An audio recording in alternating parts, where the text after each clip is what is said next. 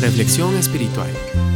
Un momento de enseñanza, exhortación y palabra para instruir en justicia. Dentro del pueblo de Dios existe controversia respecto al tema de la prosperidad. Y seguramente se debe a una falta de entendimiento de lo que Dios dice en su palabra.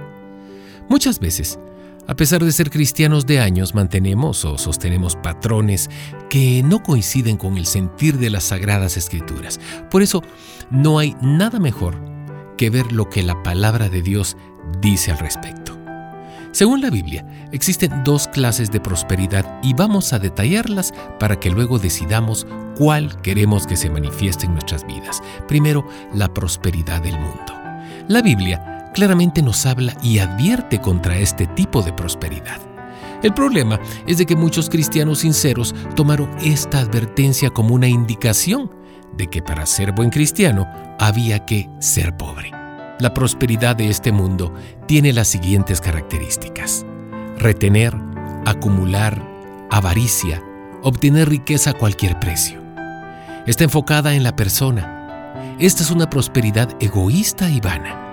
Es orgullosa, como dice Salmo 36, en mi prosperidad dije yo, no seré jamás conmovido. Y por lo regular, se obtiene por sagacidad, habilidad y conocimiento humano. La Biblia llama a esta clase de prosperidad la prosperidad de los impíos.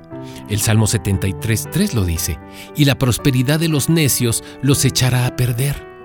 Proverbios 1.32 afirma también la prosperidad de este mundo es una prosperidad incierta y frágil que hoy se tiene, pero mañana puede desaparecer repentinamente. Primera de Timoteo 6:17 dice, a los ricos de este siglo manda que no sean altivos, ni pongan la esperanza en las riquezas, las cuales son inciertas. Job 15:21 dice, en la prosperidad el asolador vendrá sobre él Job 30:15 también nos dice, mi prosperidad pasó como nube. Siempre en Job 15:29 dice, no prosperará ni durarán sus riquezas. La prosperidad de este mundo se obtiene en muchos casos ilegítimamente, no en todos, pero en casi todos. La prosperidad de este mundo es muchas veces deshonesta, sucia y tramposa.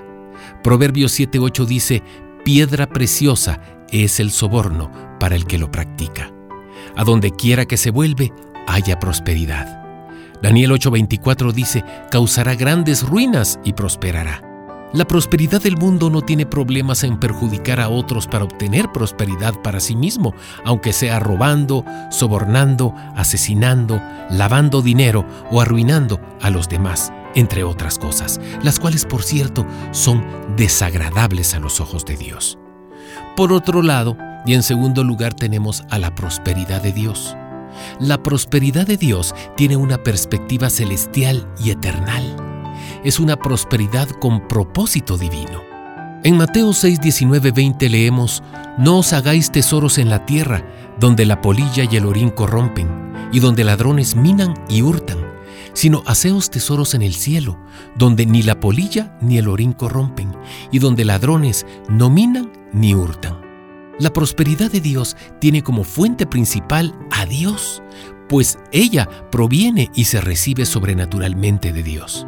Deuteronomio 8:18 dice, sino acuérdate de Jehová tu Dios, porque Él te da el poder para hacer las riquezas, a fin de confirmar su pacto que juró a tus padres, como en este día.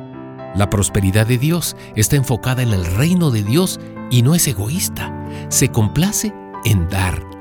Jesús dijo en Lucas 6:38, Dad y se os dará, medida buena, apretada, remecida y rebosando, darán en vuestro regazo, porque con la misma medida con la que medís, os volverán a medir. Segunda de Corintios 8:14 dice, sino para que en este tiempo, con igualdad, la abundancia vuestra supla la escasez de ellos, para que también la abundancia de ellos supla la necesidad vuestra, para que haya igualdad. La prosperidad de Dios, además de suplir las necesidades de su reino, satisface al creyente en Cristo. Primera de Timoteo 6:17 dice, A los ricos de este siglo manda que no sean altivos, ni pongan la esperanza en las riquezas, las cuales son inciertas, sino en el Dios vivo que nos da todas las cosas en abundancia para que las disfrutemos. A estas alturas me imagino con cuál clase de prosperidad te quedas, ¿verdad? Al compararlas una con la otra, ¿verdad? Pero permíteme agregar algo más acerca de la prosperidad que proviene de Dios. La prosperidad de Dios, al ser sobrenatural, realiza actos milagrosos, humanamente inexplicables. ¿A qué me refiero? La prosperidad de Dios, al ser milagrosa, origina lo que se conoce como transferencia de riquezas del pecador al creyente en Cristo. ¿Qué es la transferencia de riquezas? Que Dios le quita las riquezas al pecador y se las entrega al justo, al redimido por la sangre de Jesucristo. Eclesiastés 2.26 dice, porque al hombre que le agrada, Dios le da sabiduría, ciencia y gozo, mas al pecador da el trabajo de recoger y amontonar para darlo al que agrada a Dios. Aquí es donde opera la transferencia de riquezas. Proverbios 13:22 dice, El bueno dejará herederos a los hijos de sus hijos, pero la riqueza del pecador está guardada para el justo. ¿Puedes entender lo que estos pasajes dicen acerca de lo que le sucede a los que viven lejos de Dios y creen en la prosperidad de este mundo?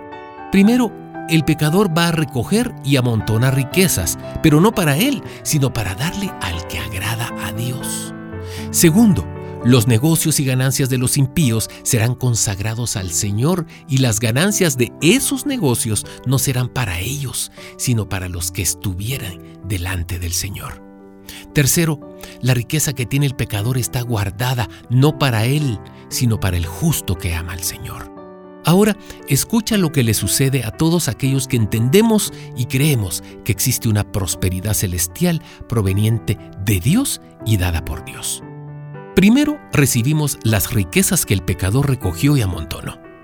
Segundo, recibiremos las ganancias de los negocios del pecador. Y tercero, recibiremos la riqueza que el pecador tiene bien guardada. ¿Cómo se recibe eso? Milagrosamente, por la mano de Dios, por la majestuosa intervención de aquel que todo lo puede, nuestro Señor.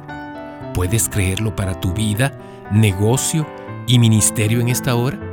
Por eso, este es el tiempo de agradar a Dios y de estar delante de su presencia procurando una mayor intimidad con Él, caminando en justicia y amándole con todas nuestras fuerzas.